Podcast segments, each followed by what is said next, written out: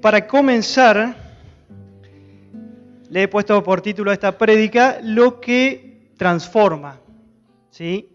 Lo que en realidad transforma.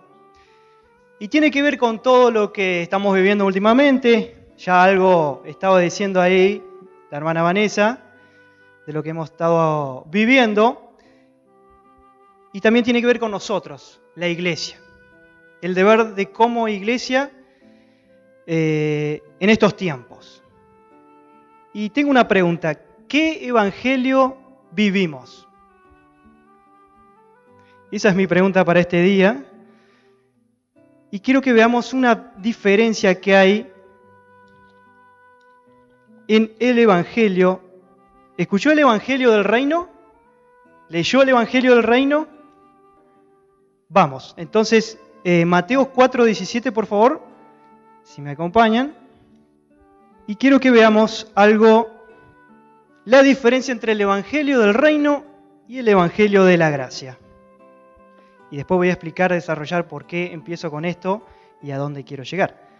Bien, Evangelio del Reino, y si leemos allí en Mateo 4, 17, dice, desde entonces comenzó Jesús, nuestro Señor, a predicar y a decir, arrepentíos porque el reino de los cielos se ha acercado. ¿Sí? Ahora, el Señor comienza su predicación su inicio de ministerio con esto, arrepentidos porque el reino de los cielos se ha acercado. ¿Cuál es el reino de los cielos? Que se ha acercado es Cristo, es Jesús que se acercó.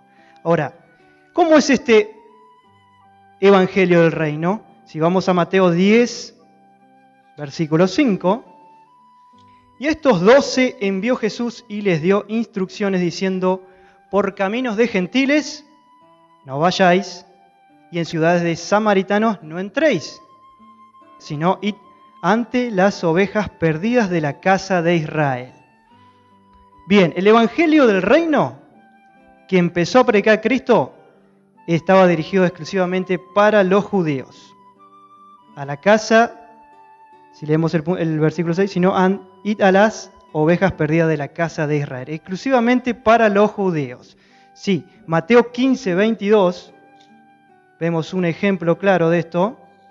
15, 22, y aquí una mujer cananea que había salido de aquella región clamaba, diciéndole, Señor, hijo David, ten misericordia de mí, mi hija es gravemente atormentada por un demonio, pero Jesús no le respondió palabra. Entonces, acercándose sus discípulos, le rogaron, diciendo, despídela, pues da eh, voces tras nosotros. Y respondió, no soy enviado nuevamente, dice esto, no soy enviado a las ovejas, perdón, no soy enviado sino a las ovejas perdidas de la casa de Israel. Ese es el Evangelio del Reino que comenzó a predicar el Señor. Ahora, si los judíos hubiesen aceptado a Jesucristo en ese tiempo, chao cristianos. ¿Por qué digo así? Porque si lo hubiesen aceptado como rey Mesías, hubiese comenzado el periodo del, milenio, del, del reinado de Cristo, y no entraría el Evangelio de la Gracia.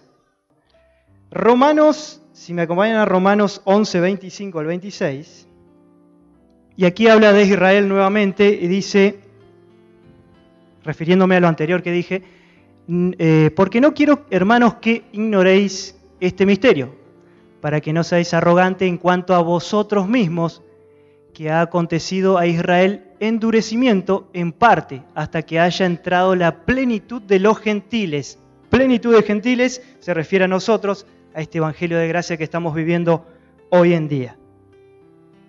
Verso 26, y luego todo Israel será salvo, como está escrito, vendrá de Sion el libertador y apartará de Jacob la impiedad.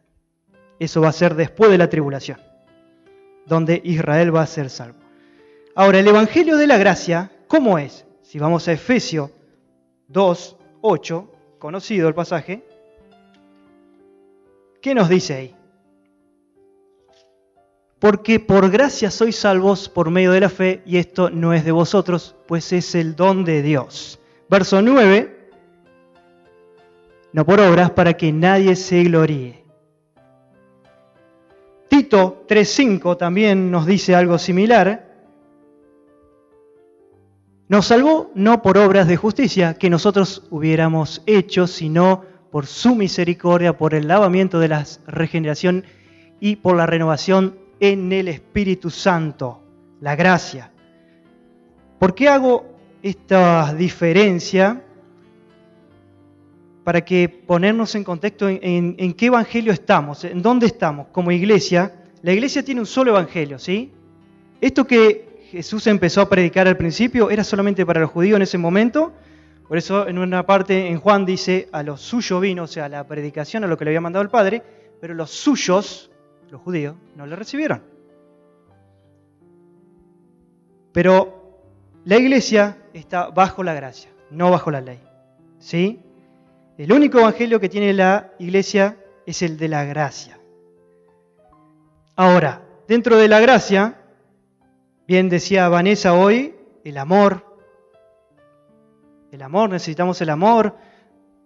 Eh, el Señor derramó su amor a través del Espíritu Santo lo dice allí en Romanos, en nosotros, ¿sí? Necesitamos del amor. Y en este tiempo, aún más debe mostrarse todo eso. Y en el Evangelio de la Gracia necesitamos otra cosa más también, ¿sí? Que está, eso está relacionado con este círculo. Bueno, el círculo ese es el famoso círculo que alguna vez mencionó algún otro hermano. el centro la E espíritu, eh, la es el alma y el otro es el cuerpo, así como estamos formados nosotros. Y lo puse a propósito, cae, porque sería el carnal y terminas cayendo en las cosas de los deseos de la carne. A ver, ¿Quién vio el comentario que hizo esta señora del Inadi? ¿Cómo es? ¿Inadi? Sí. ¿Dónde?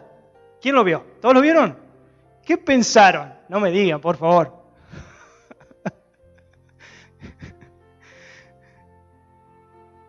Pensaron cosas lindas, ¿no? Yo tampoco. Pero después, bueno, el Señor te hace ver que estamos bajo la gracia y que eh, nosotros también estuvimos en, el mismo lodo, en el mismo hoyo, así que eso ocurre en la gracia, ocurre este eh, del hombre carnal que por ahí se deja guiar por los deseos. Ahora, siguiente imagen, por favor. Y este está puesto al revés a propósito también, ¿no? Espíritu, alma y cuerpo. Y quiero decir también que, bueno, cuando Dios llega a tu vida, Él trabaja así, como leemos. Lo puse como lo leemos, ¿no? De izquierda a derecha. Pero Él trabaja de espíritu, toca el espíritu, pasa al alma y después hacia afuera, ¿sí? Desde el interior hacia el exterior. Satanás te puede, es al revés, con el otro círculo te toca, al revés. De afuera te puede hacer daño para que después eh, quede dañado tu, o prisionado tu espíritu. Este es el que necesitamos y el que tiene que estar presente siempre en la iglesia, en este Evangelio de la Gracia, que es el hombre espiritual activo por Cristo. Por eso lo puse al revés las letras. ¿Sí? Bueno, ahora, para estos dos tipos de hombres, de humanos, mejor dicho, de cristianos, de hijos de Dios dentro de la iglesia, se necesita algo fundamental para los dos. Para el primero, para dejar de ser carnal. Y para este, para ser más activo por Cristo. Y es la oración. La oración. Entonces, cuando usted vio ese mensajito de esta señora hoy, tenemos que ser este segundo cristiano, ¿sí? La iglesia eh, necesita ser como la primera iglesia del primer siglo, ¿sí? Si vamos a Hechos 1.4, si me acompañan, vamos a ver ahí una característica fundamental y yo les podría decir una característica principal de todo cristiano. Eh, nunca he hablado con algún otro de otra religión o de la tradicional, de la iglesia tradicional, y no le ha marcado la diferencia que tenemos con ellos. A mí me ha pasado, me dice, a ustedes porque ustedes usan la Biblia. Son de usar mucho la Biblia, me dice. Pero para mí,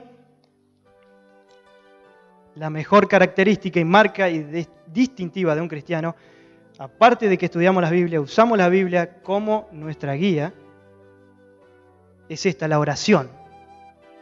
Y dice allí, y estando juntos, les mandó que no se fueran de Jerusalén, sino que esperaran la promesa del Padre, la cual les dijo, oíste de mí.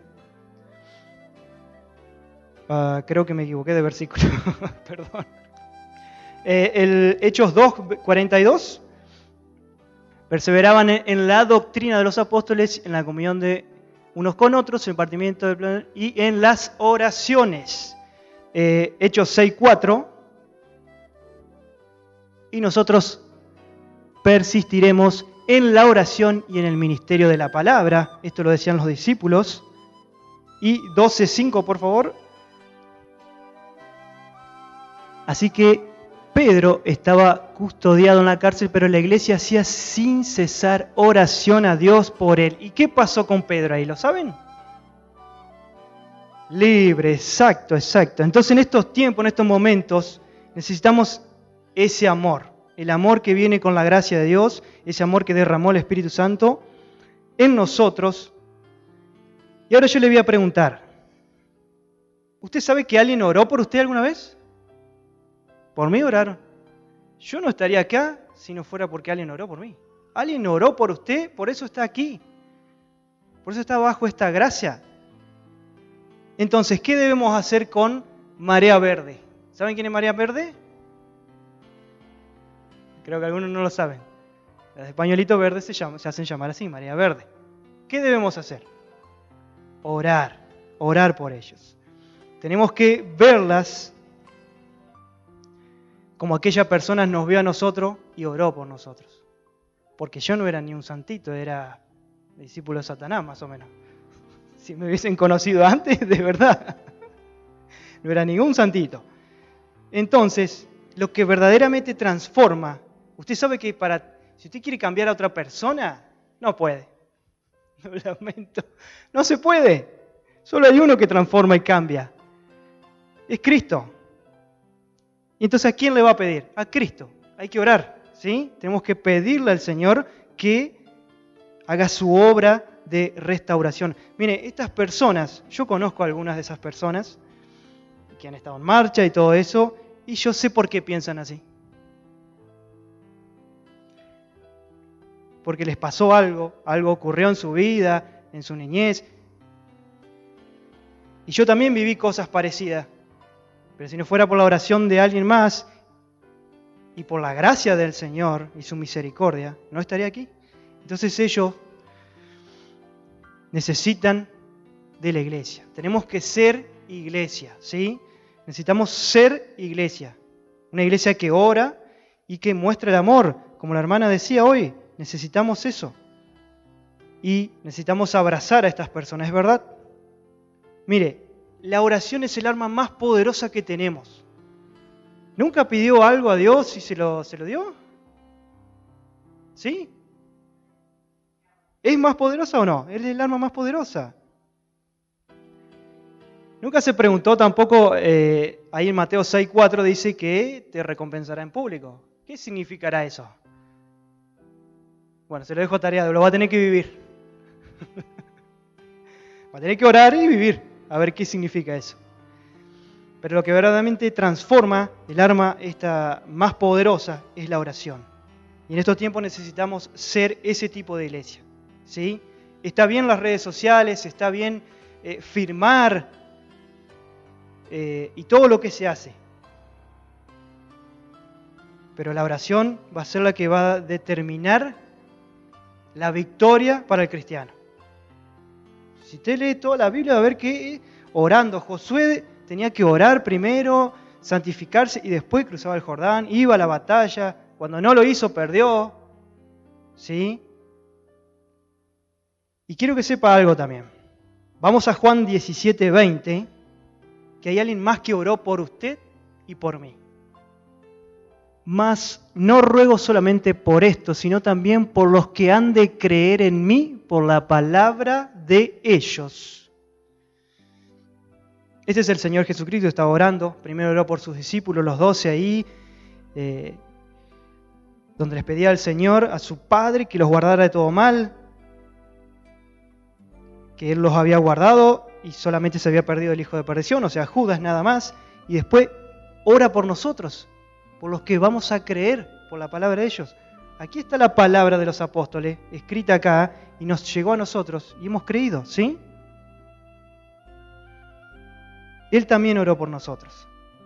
¿Cómo no vamos a orar nosotros por estas personas? Así que es difícil, pero a veces tenemos que recordar de dónde nos sacó Dios y que esta gente que hace mal, pero hace mal porque está mal por dentro. Ellos están mal. Yo estuve mal mucho tiempo hasta que Dios me rescató. No hay otra salida, no hay otro camino. Solo hay un solo nombre dado a los hombres y es Jesucristo. Y como iglesia debemos mostrar ese amor, ese tipo de amor, orando por esas personas. Y me atrevo a decir, inclusive en las marchas tendríamos que orar ahí o estar ahí. Ustedes se han dado cuenta que con estas cosas dividieron al pueblo argentino, ¿no? Están divididos en dos. Y los, de, los que están ahí arriba, quién sabe qué están haciendo, ¿no? Por eso es necesario orar. No ponernos a este, criticar y todo eso, sino que necesitamos, porque si esa persona que oró por usted, si el mismo Cristo que estaba orando se ponía a criticarnos o a decirnos, no alcanzaríamos la salvación. Así que ese es el Evangelio que estamos viviendo, es el Evangelio que se nos ha transmitido. Este es el alma más poderosa que necesitamos y el mejor recurso que tenemos. Y lo que tenemos que ser es ser ese tipo de iglesia. La iglesia de amor por el prójimo. Es más, el Señor Jesucristo ama a tu prójimo como a ti mismo, ama a tu enemigo, también te decía. Entonces, debemos orar por todas estas almas. Tenemos que recordar que Cristo, Él ve las almas. Y es más, dice su palabra que Él no quiere que se pierdan algunos o todos. Ninguno quiere que se pierda. Ninguno quiere que se pierda. Inclusive estos judíos que recibían ese evangelio tienen la posibilidad de entrar a la gracia. Y muchos lo han hecho son los que se le dicen judíos mesiánicos, porque creyeron en Cristo. Pero son hermanos en Cristo. ¿Sí? Pero después queda un remanente de Israel que va a ser salvo al final. En fin, quiero dejar, para terminar, quiero dejar este, un tip. ¿Le ha pasado alguna vez que no sabe qué orar, cómo orar, o qué decir, o qué hacer? A mí un montón de veces. Eh, y es bueno orar con el entendimiento para que no nos quedemos sin fruto. Y una buena manera que podemos hacerlo es orando la Biblia. ¿Nunca lo hizo? Es re práctico. Mire, vamos a, a 1 Timoteo, capítulo 2. Bien, exhorto ante todo que se hagan rogativas, oraciones, peticiones y acciones de gracias por todos los hombres ¿Y usted sabe en qué situación se encontraba Timoteo? ¿Cuál es el contexto histórico? ¿Sabe quién estaba de gobernador en esa época? Nerón. Lindo muchacho. Tenía un problema en su mente este muchacho. Nada más que prendía fuego a los cristianos. Nada más. Nada más que eso en el circo romano, ¿sabe cuál era el circo romano? El Coliseo, ponían a todos los cristianos en el medio y los dejaban que lo devoraran los leones los tigres. Nada más que esas cosas se le ocurría a este muchacho. Y el apóstol Pablo, mire lo que le pide. Verso número 2. Por los reyes y por los que están en eminencia, para que vivamos quieta y reposadamente en toda piedad y honestidad. Pablo le está pidiendo a Timoteo y a la iglesia que esté orando por Nerón, porque habían dejado de hacerlo, lo habían dejado de hacer. Pero aquí le está pidiendo que estemos orando por todos ellos. Verso número 3. Porque esto es bueno, agradable delante de Dios nuestro Salvador. Es voluntad de Dios, es lo que le agrada a Él y lo tenemos que hacer. Nuestras autoridades necesitan ser salvadas. Como nosotros necesitamos ser salvados en algún momento, lo necesitamos. Ellos necesitan ser salvados. Marea Verde necesita ser salvada. Y es nuestra responsabilidad como iglesia que debemos orar por cada uno de ellos, evangelizarlos, mostrar el amor de Cristo. Tenemos que ver a Cristo en ellos para ir y hacer la obra de la iglesia. No sé si me explico lo que estoy queriendo decir, ¿no? Cristo en un momento le dice eh, en el juicio final a la gente que hizo el bien, que fue y lo visitó en la cárcel, fue este, y lo ayudó, le dio de comer, él dice que me lo hiciste a mí. Así, eso es lo que quiero decir, que tenemos que ver a estas personas. No sabemos si van a ser salvos o no, no lo sabemos a eso. Gracias a Dios no lo sabemos, ¿no? Porque si no, no haríamos nada, ¿no? Imagine que nos dicen, corre la gracias a evangelizar acá. Bueno, acá de la esquina, ese va a ser salvo, aquel no, y aquel otro sí. Y pasamos por ahí y el del medio, que no pasamos, sale afuera y dice, ¡Ey! A mí no me dijeron nada, no me predicaron nada, nada. No, vos sos carbón encendido del infierno. Bueno, le digo eso para que no tenga esperanza. No. Eso es ser injusto. Nuestro Dios no es injusto, ¿sí? Así que, es más, la orden fue predicarle a toda criatura, ¿sí? Así que tenemos que ser iglesia, orando, mostrando el amor. Para finalizar, vamos a orar. Señor, gracias, gracias por este día, Señor. Gracias por tu amor derramado sobre tu iglesia. Y queremos ser esa iglesia a la cual tú nos has llamado, Señor, a de orar por cada perdido, ya sea la circunstancia que sea que estén viviendo, sea lo que estén haciendo, Señor, porque nosotros también estuvimos en ese lugar, en un lugar eh, de pecado, de desobediencia, siendo enemigos tuyos, Señor y aún así extendiste tu mano, nos rescataste, dándonos la salvación. ¿Quiénes somos para juzgar a estas personas? Solo tú eres juez, Señor. Por eso, por ese amor derramado, nosotros debemos compartirlos con ellos, Señor. Ayúdanos, Padre. Necesitamos tu vida. Por eso oramos y nos comprometemos a orar cada día más para obtener la guía, Señor, para alcanzar esas personas y para orar también por la salvación de cada una de esas almas, Señor. De las autoridades, desde, los, el presidente, todos los que están en evidencia, hasta los más bajos. Por cada uno de ellos te pedimos, Señor, que ellos se arrepientan de sus pecados y se conviertan a ti, Señor Jesucristo. Este es el clamor de tu iglesia, Padre.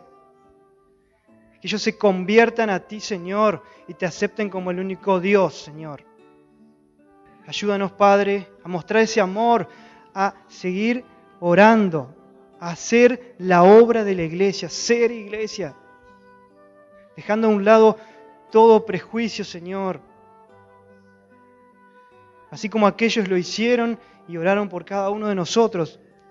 Y hoy estamos aquí, bajo la gracia.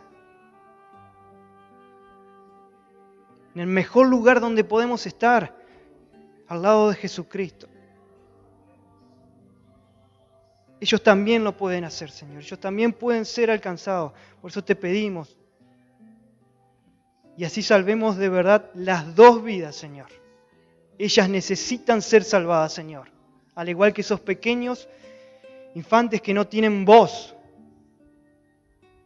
Trae la convicción con tu Santo Espíritu a tu iglesia, Señor, a obrar, a orar, a estar clamando, rogando, suplicando por cada una de esas almas, Señor, ya sean las autoridades, ya sean estas personas que exigen tales cosas, y por aquellos que no tienen voz, Señor. Por toda la humanidad te pedimos, Señor. Que podamos ser iglesia, Padre, y que un día, cuando partamos de allá, tengamos quienes nos reciban en el cielo, Señor por haber hecho las buenas obras que tú preparaste. Queremos andar en ellas, Señor. Guíanos, ayúdanos, Padre Dios. Te pedimos por cada autoridad, Padre. Así como está escrito, para que podamos vivir tranquilamente y llevar el Evangelio a todas partes, Señor. Aún lo podemos hacer. Gracias por este país, Padre, porque aún tenemos las puertas abiertas, podemos congregarnos, llevar el Evangelio, tu palabra. Gracias Señor. Seamos iglesia, Padre. En el nombre de Jesús. Guíanos, guíanos Señor. Y sé que tendremos la guía si oramos y estamos más en comunión y te buscamos más, Señor. Y no solo eso, sino que tendremos crecimiento y dejaremos a un lado los prejuicios y demás cosas. Guíanos, Señor, en el nombre de Jesús, a ser iglesia. Mostrar ese amor que tú mostraste por cada una de estas personas, Señor, que podamos ver las almas y no la situación externa, no lo que hacen, Señor, sino las almas, como tú los ves, para que nadie se pierda, Señor. Y poder arrebatarle al diablo todas las almas posibles, Señor, en el nombre de Jesús. Guíanos, danos esa estrategia. Ayúdanos, Padre, en el nombre de Jesús. Gracias, Señor, en el nombre de Jesús. Amén.